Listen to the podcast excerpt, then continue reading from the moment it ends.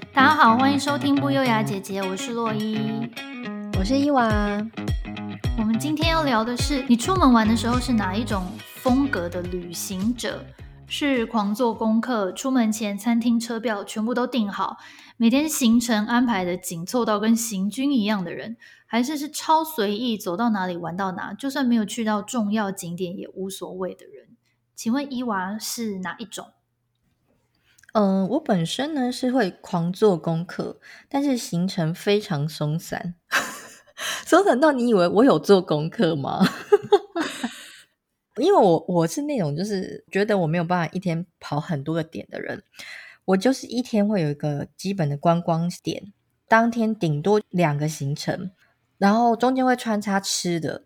比如说，假设三天两夜好了，今天我可能人文的景点搭配一个吃的，明天就是一个可能自然的景点，或者就是自然跟人文搭配着，然后中间穿插吃的这样。然后吃的就是一定要找，不一定是很有名的那种，可是就是当地人推荐，就是去了没有吃就觉得很可惜的那种。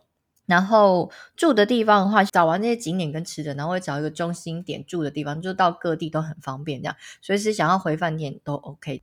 哦，所以你是会就是饭店你是最后才决定，你会先选你要去的地方和餐厅。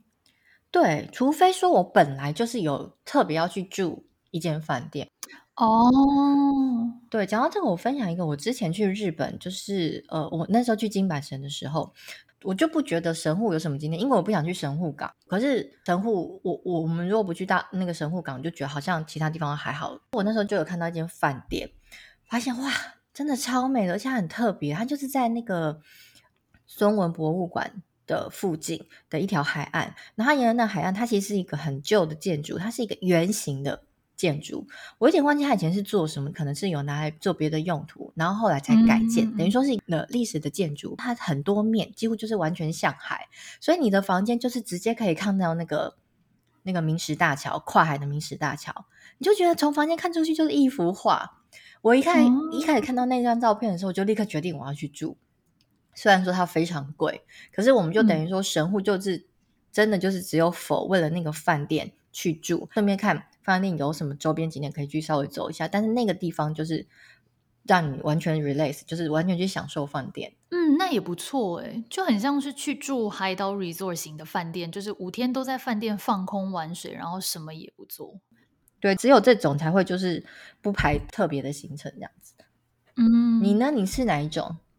我是要分成两个年龄段，年轻的时候是会安排好行程的人，而且我觉得我超适合去旅行社工作，嗯、就是我 day one 去哪里，然后 day two 去哪里，然后行程中间我会把排得很满，是没有到很满啦，但是我中间会把、嗯、就是排的算蛮细的，然后中间会把。嗯比如说我刚好早上要去什么景点，然后中午那附近有名的餐厅我会先排好，所以基本上我每天都大概知道我要干嘛，嗯、我不太会有说哦今天睡醒然后想说才要讨论要去哪里的状态，但是我就觉得、哦、对我就觉得排行程很好玩，嗯，对，但是后来就是随着年纪越来越大，出去玩就越随性。你讲到说你年轻的时候是很爱排行程这件事情，你记不记得我跟你之前去香港跨年那一次.你有帮我们排很多行程。哎、欸，其实有到很多吗？我都不记得哎、欸。我跟你说，我记得我们当天到香港的时候，我们就去了至少有呃两三个吧。当天哦，然后我们是玩到蛮晚的凌晨吧。我记得我我回回到住所已经大概是两点多的事情。然后你记不记得你大概 对？已经差不多两点了，就是洗好澡什么入睡的时候，它已经两点。我就想，哇，天哪，好累。然后隔天我大概记得你还不到八点嘛，快八点的时候你就开始叫我说：“哎、赶快起来，我们等一下去吃什么牛乳大王。然后呢，吃完牛乳大王之后，还要去中午要去什么茶餐厅什么什么之类。”那我就想说，天哪！什么？现在还没八点，那我就觉得好想睡哟。那我记得你就一直叫我，一直叫我。后来可能大概就已经放弃了，坐在床边等我醒来。我醒来就想说，怎么已经九点了？然后你那时候还有点想说，好啊，那这样吃完之后我就不用去吃了啊。就是，哎呦，你那时候真的是很积极的，就是帮我安排，就是去香港必知自由的，对。那有可能就是因为我以前在香港工作关系，所以每个比如说我妈啦，嗯、或者是朋友来香港玩来找我，我就会想说，好，我要当一个好的地陪，然后带他们去我觉得很棒的地方。可能是以这种心态。你真的很尽责，对，导游就是一个导游，然后把你那个一整年待过的地方，然后在我们短短几天 把它全部塞满的。哦，以前哎，年年轻人才可以玩到半夜两点呢，现在真的没办法。真的，真的，而且光走那个香港路有多难走，然后又上坡下坡，我妈呀！哇，香港真的就是一直在走路，所以你不觉得香港人都很瘦吗？我觉得他们就是因为每天都在走路。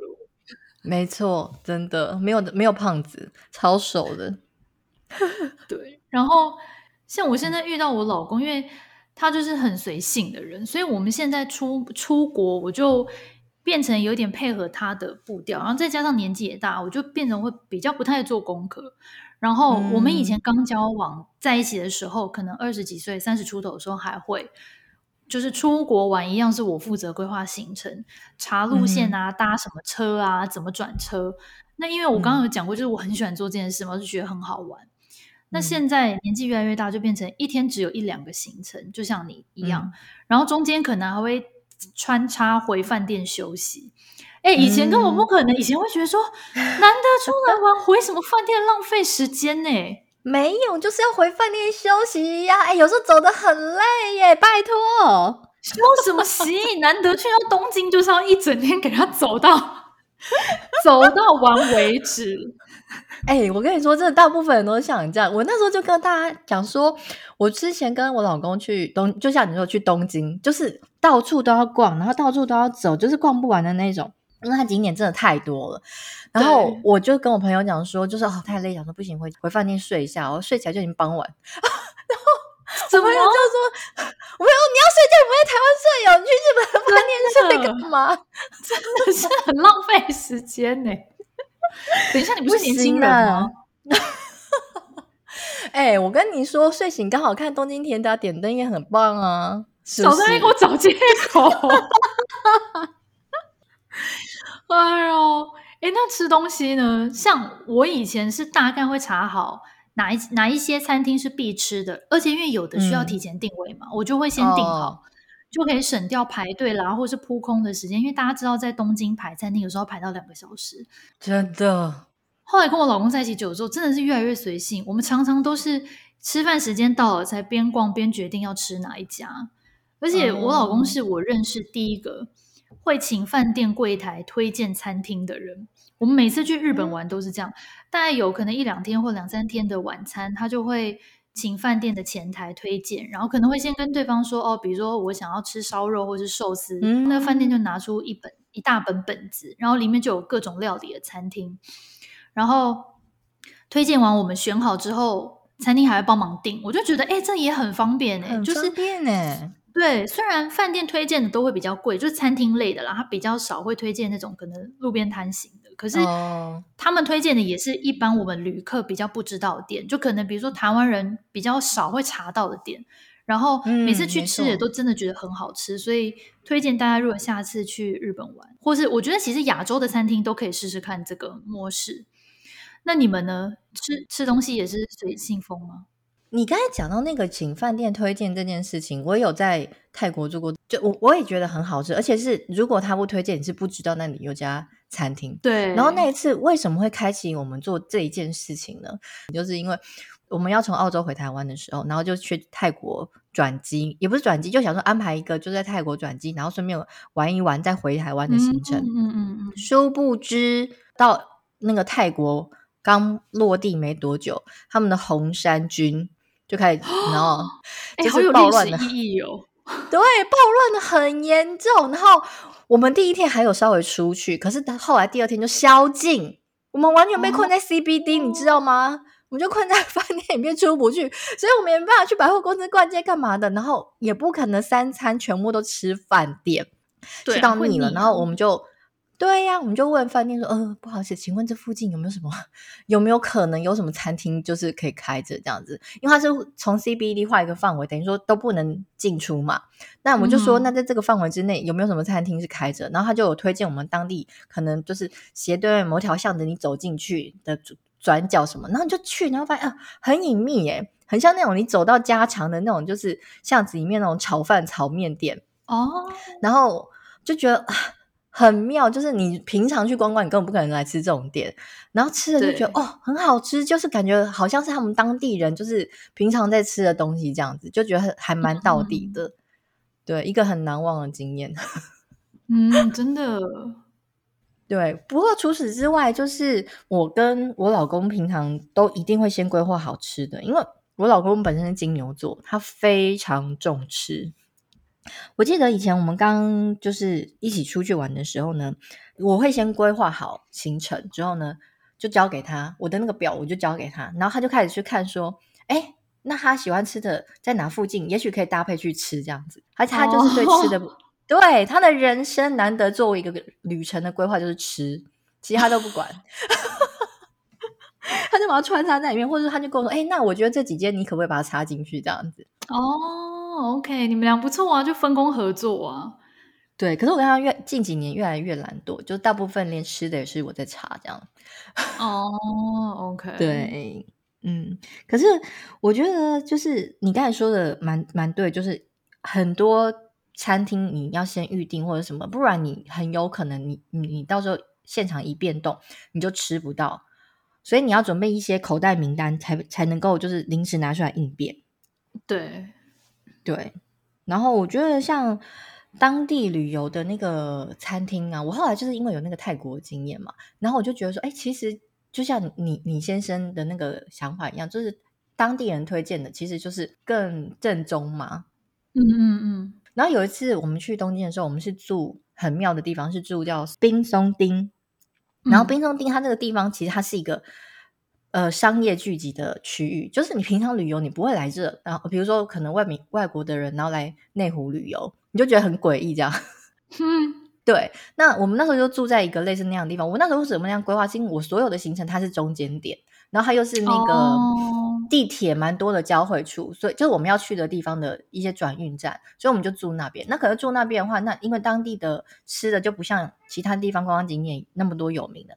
然后后来我们就是被推荐到一间，就是它是那种呃商业大楼的巷弄中间的一间居酒屋。进去的时候发现哇，满屋子人，超级无敌热闹的耶！然后他那居酒屋菜单就是有些是你根本就是完全没看过的。我就是印认了一些汉字什么，比如说还看到什么字。还看到子宫，然后想说子宫是什么东西，然后后来就那个店员来点餐的时候，一看是一个华人脸孔，我本来以为他是日本人，可是又觉得不太像，结果后来发现，哎，他居然是中国人，就是还可能会讲中文，念书打工这样子。对对对对，没错。然后他就用中文推荐我们吃一些就是当地的东西，就觉得很好吃，就觉得哇，就好像有种深度旅游的错觉，你知道吗？就好像我就是在生活在这，对对，就觉得还不错。就是最喜欢这种误打误撞，然后找到那种隐藏隐藏版餐厅的那种感觉，对，有种惊喜。没错，哎，不过我觉得你们选饭店真的很妙。我我第一次听到就是有这个方法，因为像我的话，嗯、我我跟我老公或以前跟朋友出去玩，通常会、嗯、呃，先讲现在好了，现在通常习惯就是呃，饭店通常会是。以我们喜欢的饭店去选，就是不太会去看它位于哪个位置，嗯、因为当然，其实大部分观光饭店都、哦、都不会太远了。大部分的，尤其是大型连锁的，应该都离地铁还算近，所以我们通常都是景点归景点，然后饭店我们可能就是比较偏向于选说、嗯、哦，比较想住哪几个，然后从那几个里面去筛选一个。所以我觉得你的方法蛮有趣的，嗯、但是就是也也蛮不错的，就等于是一个同心圆的概念，就从那边就出发到。对，没错，没错，嗯、对。可是我觉得好像蛮多人是按照你那个方式，就是他们会先想好他们想要什么饭店。对，嗯、因为像我老公是，他就是很怪。我我本身是很喜欢住那种精品酒店，就是那种 boutique hotel，可是他是非要连锁饭店不住的人。就是他没有在跟你住什么民宿或者是精品酒店，他就是要住那种连锁五星级饭店，哦、所以基本上我他会选的或我们会选的，大概就往那个方向走。但其实我觉得有好有坏，精品酒店就是好处可能就是比较个个性化嘛，比较个人化。那连锁饭店的好处就是你知道它大概水准在哪里，你就不用担心说可能会遇到一些小瑕疵，嗯、所以我觉得各有好处。哎、欸，可是我觉得现在有很多民宿也很精彩耶，也很品质非常好哎。我觉得你你下次可以建议你老公试试看，有些那种民宿其实反而它的服务我觉得不亚于那种精品酒店哎，或者连锁的那种。我觉得要他住的话，可能是下辈子。没关系，跟我一起去，我们找朵朵小姐三剑客。对。对，我们下下次三剑客去旅行的时候，我们就大住特住民宿。朵朵小姐想说，为什么一直要 cue 我？对，他每一集都出现在我们的那个 podcast 里面。哎，不过我们刚分享说，有时候我们会走随性风嘛。随性风有个坏、嗯、坏处就是，哎，有时候回玩回来才发现，竟然有什么很棒的地方不知道，然后没去到，会超级恶玩。对。对，所以我没有办法走随性风，我会很气，我就觉得可恶，怎么没有去到？对，做功课要做很久。嗯，对我，我之前有一次去夏威夷，就是就是我们那时候已经开始走随性风以后，所以我那一次老实说，我几乎可以算是没有做功课，我大概查了一次，就夏威夷。的比如说可能四五个景点，然后我就想说好，那就这样。那因为我老公去过嘛，然后再加上我知道他的风格是都是走随性风，想说好，那就可能到时候再交给他，他他大概知道要带我去哪。然后呢，后来、嗯、呃，那因为我们去的是檀香山，然后它不是有那个珍珠港，可以地方、嗯、那个地方可以参观嘛。然后我们就去了，然后但是我隐约印象中我有看过，不知道表姐还是丹尼表姐。对，好像是丹尼表姐，她有在 YouTube 上面介绍过，她去上一个舰艇参观当时二次世界大战的那个原始的舰艇，然后我就大概有这个印象。嗯、我到了那边之后呢，他带我们去看的那个珍珠港，其实已经本身是没有那艘船在那边，它是一个遗迹，就是它会带你。搭小船，然后到一个地方，然后你可以往下看，下面会有当时、嗯、当时珍珠港船舰漏油，因为它不是被炸毁嘛，然后船舰漏油，还有一些就是船舰的那种就残骸在那边。那我就想说，不对啊，这跟我当初在表姐看到的种不一样。然后我就当场才在那边查，想说、嗯，哦，原来表姐看的是另外一艘战舰，叫密苏里号。然后我就问我老公，他、哦、就说，哦，他其实也没去过，因为他可能去过夏威夷两遍以上。那我就当场就说，那我要去看。后来呢，好，我们就去了，嗯、是有查到，然后也去了。但是我很后来很气的是，因为我就等于我没有事先做功课，嗯、所以我到那个船上我就很很开心嘛，在那边逛逛逛什么的。可是因为我们是临时决定去，嗯、也好像也没有那个导览跟到导览，对对对，导览好像要预先预约这样子。嗯、然后我就大概逛逛逛逛了一圈，然后觉得哇，好赞哦，拍了一堆照片，然后。嗯要搭那个接驳车回到就是珍珠港的那个出入口，游客出入口的地方，我就在网络上查嘛，说啊，我刚去了这个战舰怎样，然后就查到有一个人去过的游记，嗯、它里面有一堆照片是这个密苏里号的照片，我都没看过，然后我就越看越不爽，嗯、越看越不爽，想说，我刚刚为什么没看到这些东西然？后来我就查，才发现说，原来它有个地下室。我刚刚只去到一楼以及一楼以上的地方，oh. 然后我整个在那个巴士上，我多气，你知道吗？真的耶，都已经到现场了，不是说去错，是已经到现场了。对，没有怎么到楼下，好气哦，我气疯了，而且我根本没有看到可以去楼下的阶梯还是什么。然后我还问我老公说，因为、嗯、呃。我们是分开逛，因为我们到达密苏里见的时候，那时候已经大概一两点。他说他很饿，他要吃东西，所以我就先去逛。所以等于我们分开逛的。然后我就问他说：“你刚好逛到这些照片上的东西吗？”他说：“没有啊。嗯”我说：“为什么我们不知道？”我那时候就已经差不多要发飙。他就说：“他安慰我说啊，没有，因为现在 COVID 他没有开放。”我说：“你怎么知道？”他说：“没有，我我随便乱猜的。”他非常安慰我吗？我超气的，我到现在还是不知道他到底有没有开放。但是这真的蛮气，因为就已经到了，就真的到了，就差一步。没错，这真的是很恶玩。没错，我我后来就闷闷不乐了蛮久的，然后但是就也只能安慰自己，想说算了，因为你说你那时候真的还要再坐接驳车回到那里。你要先等接驳车，然后回到密苏里，你还要再冲去地下室，然后你还要再出来，再等接驳车，再坐回基地。我想说，对，算了，这一来一回弄个四十分钟，跑不掉，累了。没关系，我跟你说，这个东西就留个悬念，你就可以念它一辈子。你再留不住，没错。因为很难，你会再跑一次这个行程这辈子，除非你们真的很常去夏威夷。对，对啊，就真的会很气这件事情，因为有些旅游地方你就真的不会再去一次。哎，真的，所以大家还是适度的要做一些功课，但是可以穿插一些随性在里面。对，哎，讲到这个，你你都有用那个，比如说什么工具去规划行程吗？我自己本身的话是很想要，没有，欸、没有是不是？我自己本身是很想要分享一个工具。嗯、我先说一下，我以前是用什么工具哈？我以前呢，就是 Google Map，就姐姐那个年代有没有？就是你知道 Google Map 还没这么发达，干嘛这样？现在还有啊？不是，你不记不记得以前我们 Google Map 的功能没那么多？对，是，对，也没有什么规划路线，也没有什么几分钟那么精准，嗯、或者什么各个交通工具都帮你列出来，没有这个东西。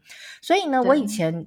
反而以前 Google 发展比较早是 Google Earth，就是 Google 地球，然后它是它不是那种平面，嗯、它是立体的，它就跑出真的一个地球，然后你就这样旋转那个地球，对，然后旋转完之后，你就可以看到那个卫星图，就是从那个那个太外太空看下来那个卫星图，然后你就点你要去的地方，然后我都好像都会去按一些功能，然后有一个功能我觉得很好，就是它会跑出照片的功能，比如说今天有很多人在这个地方拍了照片上传的话。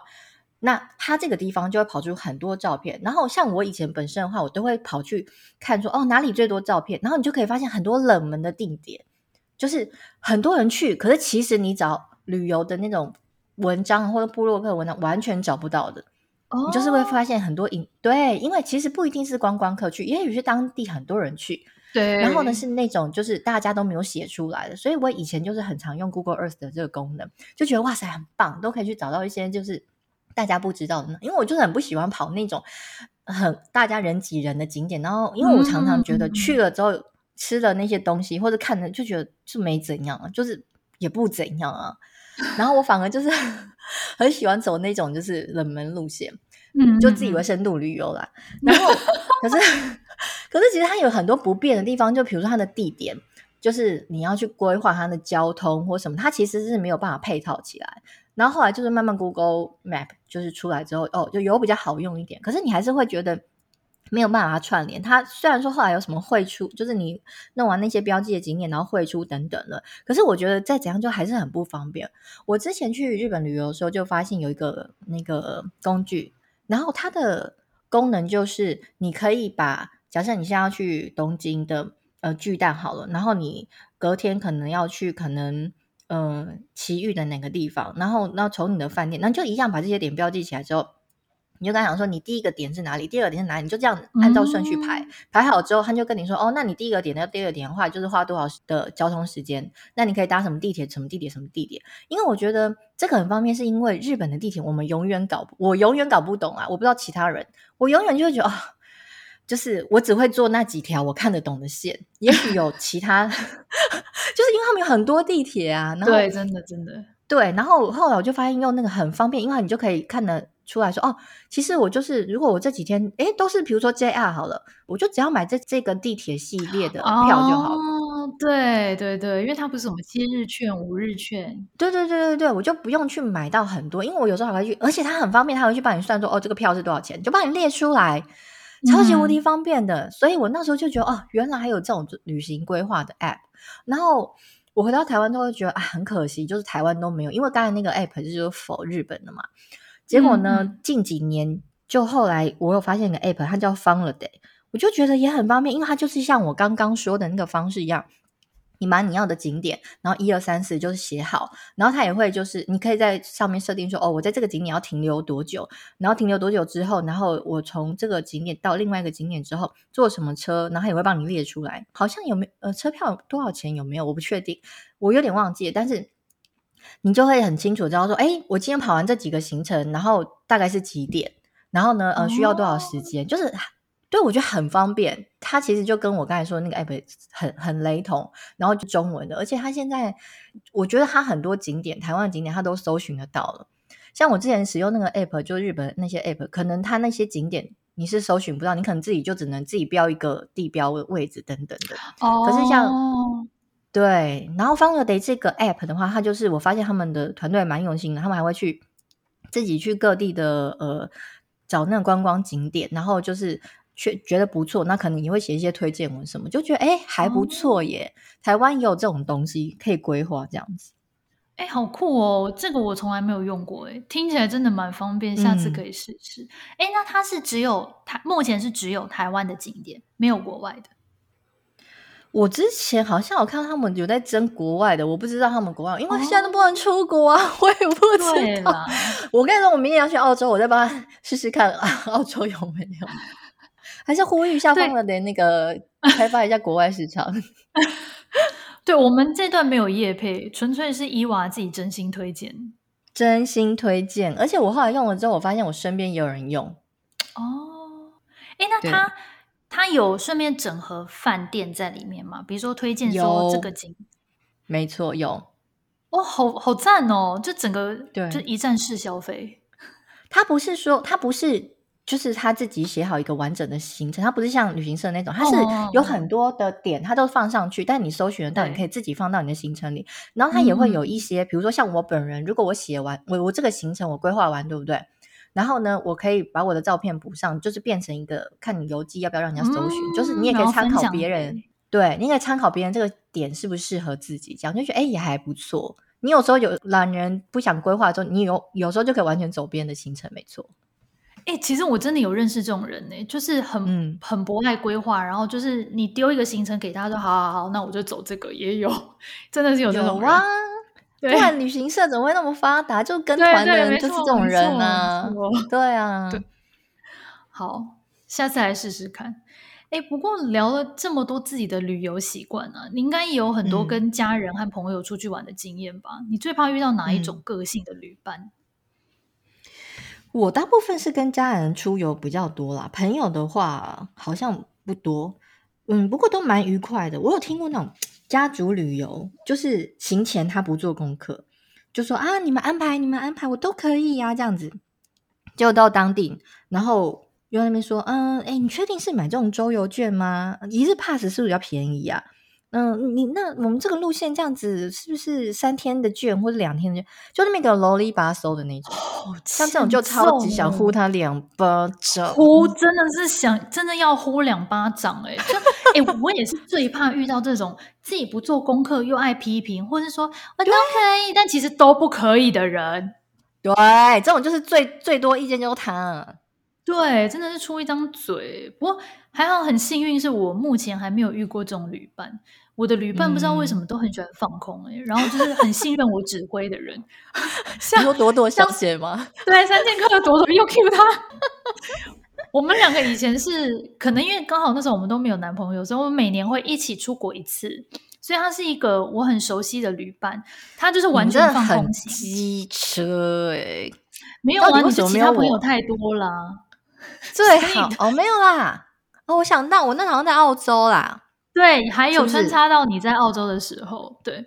Okay. 但是像他就是那种，他就说他都不想想，然后叫我安排行程跟规划的人。嗯、不过我觉得，就是旅伴你要搭配的很好，是比如说像我的话，我出发前还是会问他意见。我说，哎，比如说这两间饭店，你选一个，人家喜欢住哪一间？然后他可能就说，嗯、哦，那他想要选这间，我觉得好，那我就去订。或者是我会跟他说，哎、欸，我们去 A B C D E 这几个景点，你觉得怎么样？他就说，嗯、哦，他觉得什么不错，什么想去，什么还好这样。那其他我就自己决定，这样、嗯、他就会跟着我走。所以就是又是一个导游的概念。然后我我一起出过国的其他朋友也是，就出国前在讨论的时候，他们都说没什么意见，我决定就好。那我就想说，我也太爽了吧，嗯、完全都是我在做主。哎、欸，等一下，等一下，我想问另外一个问题，就是呢。嗯其实我之前跟朋友出去的时候，也有这种朋友，就是说啊，你们决定为什么这样？其实我我有时候偶尔对旅程也有想法，可是对于就是大家一起出去，然后如果已经有人说他要规划的时候，我就我就我就不会插手，或者是说，我觉得如果我说好，那我们可不可以安排这个东西，然后插进去或什么，我就很担心。第一个。大家觉得不好玩。第二个就会跟别人安排有所冲突，嗯、就是你你在安排这个的时候，你不会有点心理负担，想说会不会我这是我自己本人喜欢，别人觉得好玩吗？会不会有这种压力啊？我觉得现在的确会有，我自己啦，我自己是年纪越大之后越容易想东想西。然后我刚刚讲的跟朋友出国都是比较年轻时候的事情，所以那个时候第一个比较没有想那么多，第二个就是像我刚刚说，我还是会把行程大概会先跟对方让一遍，然后如果对方没有意见，嗯、或是他也没有说，他如果有说啊这个他不想去，或是他他想去哪一个，那我就会加进去。不过我刚好也没有特别遇到就是特别有想法的旅伴，就大家就是真的都人很好这样子哦。不过，哎，我有听说，就是发生在我朋友身上的一个故事，就是，嗯，他因为他工作，呃，常常出差，然后都会住，因为公司就会固定订同一个集团的饭店，所以他就可以累积很多点数嘛。那累积到一定程度之后，就可以换免费的住宿。结果呢，有一次他就想要用那个住宿呢去伦敦玩，然后他朋友就就说他也要去，那等于说他朋友就可以住他的饭店，就他朋友也不用花钱这样子。结果同一间到，对对对，就同一间这样子，嗯、就到了之后，他朋友竟然跟他抱怨说：“说哎、欸，你换这家饭店很烂，为为什么不能住 W？” 然后他就超气，他想说住免费的你还嫌，然后后来回国之后跟那朋友断交了。哎、欸，这个朋友真的很烂呢，不然下次换你出住宿啊！而且又不是说今天你出住宿，我付食宿，就是有那没有哎，就免费住，还那边啰里吧嗦。对啊，是不是？这个这个朋友根本就可以呼应上礼拜的主题，直接断舍离，拜拜。对，没错，真的有点太不识好歹。我也有听过，是有两个女生朋友出国玩，嗯、然后其中一个就中间认识一个当地的男生，嗯、然后就后来就每天都跟那个男生出去，然后完全没有理原本的旅伴，就变成原本那个旅伴找自己去玩。我想说，呃，怎么会突然变这样？这也太重色轻友了吧！断舍离，again again。太容易断舍离了吧？对，还是说其实要祝福那个朋友找到真爱，最好真爱啦！最好是随随便便在外面认识一个，就这边一辈子要结婚了，是不是？对啦，应应该只是炮友而已啦，太直白了。不过，我觉得出门旅游遇到志同道合的旅伴真的很重要诶。因为如果说一个人是爱逛两小时博物馆，然后另外一个爱逛两小时的街，或是一个爱去海边，嗯、然后另外一个很怕水，那就很痛苦。除非就是你们俩可以分开行动，嗯、要不然被迫一起去的话会很无聊诶。对，我们有一对夫妻的朋友啊，就是这几年很常跟我和我老公一起，嗯，他们很爱逛劳力士的店。只要去到任何城市有劳力士的店，他们就会去里面试戴，然后就会跟店员聊天，因为他们本身有在买劳力士。那一开始我就会陪他们一起去嘛，就我们四个会一起行动。可是我对劳力士真的还好，嗯、然后后来我就发现说，真的是不管去到哪一家劳力士都要逛。然后我想说，Oh my God，又看到劳力士，不是害怕一样吗？等一下，每一间店是有不一样，是不是？没有可能，他当场店里面有的款式会有一点些许的不太一样，而且他们也不管，就算是同一款，他还是要再进去试戴一次。什么啦？什么 意思？然后再跟对，就跟店员聊一下这样。然后我想说，天哪，又要四十分钟耗在劳力士，然后就就觉得哦，天哪，又是劳力士。所以现在我们就是进到劳力士会逛一下，但是可能超过二十分钟，我老公就直接把我带走。他说啊，我知道你没兴趣，然后没关系，我们自己出去逛逛别的店这样子。哎、欸，你人很好哎、欸，还陪他逛二十分钟。要是我的话，我就说，哎、欸，那你们逛这间，我先去别间。对，我觉得其实这样子也可以，因为大家其实现在年纪大，没有必要强迫别人。就其实他们人也很好，他们也没有要强迫我们跟他一起逛，他可能也以为大家都很有兴趣这样子的。嗯、对，哦、但是我就觉得啊，现在其实大家都年纪大了，真真的各自。如果你是几对几个家庭或几对夫妻出去玩，或者甚至男女朋友，就大家各自有想要去的点，就偶尔可以分开行动，不用二十四小时都黏在一起。对，我觉得就是有一些时间就是可以各自行动。不过我其实蛮懂他，就是到每个地方要逛劳力士这个心情，因为像我跟我老公是每到一个国家或者每到一个旅游景点，我们都要去逛当地的超市。哦，超市我也很爱，我超爱逛超市的。对，然后就是那种明明你进到进到里面就发现，嗯，全部都当地人，就只有你一个外国人，然后人家就觉得很奇怪，怎么有个外国人来这里？而且我们很明显就是 观光客，然后我们可以在超市逛两三个小时的那种，诶就是、哦、我也真的很爱逛超市。对对，然后比如说当地的啤酒，我们是一定会买。我们去各个国家，我们都要喝它当地的啤酒，哦、就觉得说这是一个，因为我觉得当地的啤酒可能体现他们当地就是那个对这个啤酒的那个品味跟风格，所以我们去当地都一定会、嗯、对。然后再来就是会去看他们当地有什么呃零食啦。所以后来我发现，其实这些东西就是会常常会变成当地的。伴手礼啊，或者很有名的名产啊，其实都是从超市里面发源。因为我记得我之前去好几个国家，然后我逛他们超市的时候，就哎，这个看起来不错，或怎么，我就买了回家。然后后来我就是吃完之后，我就网络上买，然后我一查，哎，大家说这个就是呃什么名产啊，然后很呃伴手礼很有名什么之类，那就都在他们超市里面呢、啊。Oh. 对啊，你就不用特别去逛逛的地方买，而且甚至有些是你原本买的时候它还不是伴手礼，然后后来就是发现。很多人觉得好吃才越才越来越红，这样。嗯，不过你逛两三个小时真的很久，我可能没有办法逛到三个小时。不是，因为我跟你说，看完啤酒之后，然后可能还要看一下牛奶，看完牛奶之后，可能还要看一下熟食，熟食完之后，可能还看一下水果。然后我老公说：“水果确定有要在这里买吗？” 然后我就说：“不是啊，等下回饭店可以吃。哎，你又不可能要带回国，你等一下饭店可以吃，小朋友可以吃啊。就是有小孩之后，就就开始看水果，所以时间越拖越长。那小朋友还要去看他们零食啊，什么 cheese 啊，什么糖果之类，就。”真的很有可能逛到两三个小时，就然后有时候朋友回来问我说：“你去哪里玩？”我说：“超市。”然后就自己讲得很心虚，我超市什么景点呢、啊？哎，没有。可是去日本玩的话，真的一定要买水果。日本的那个草莓超级无敌好吃，一定要买。哎，等下，可是可以带回来吗？没有吧？就在当地吃。没有，就跟你讲一样啊，在当地吃啊，你就每天都狂嗑草莓啊。对啊，对。不过我觉得很幸运，是因为我跟我的老公就是都是可以逛这种。就是这种店的人，因为我觉得有些人可能就心想说什么东西啊，你出国还给我逛那什么什么什么超市，所以我觉得旅伴真的很重要，而且好旅伴很难找。像我就很佩服那种每次都可以呼朋引伴，然后一大群的组揪，像这种人主业，我觉得就是超适合去当旅行社负责人之类的。对，哦，很鼓，对对对对对，可以 联络厂商。对你没错，我现在就是要讲这个。我之前就是跟。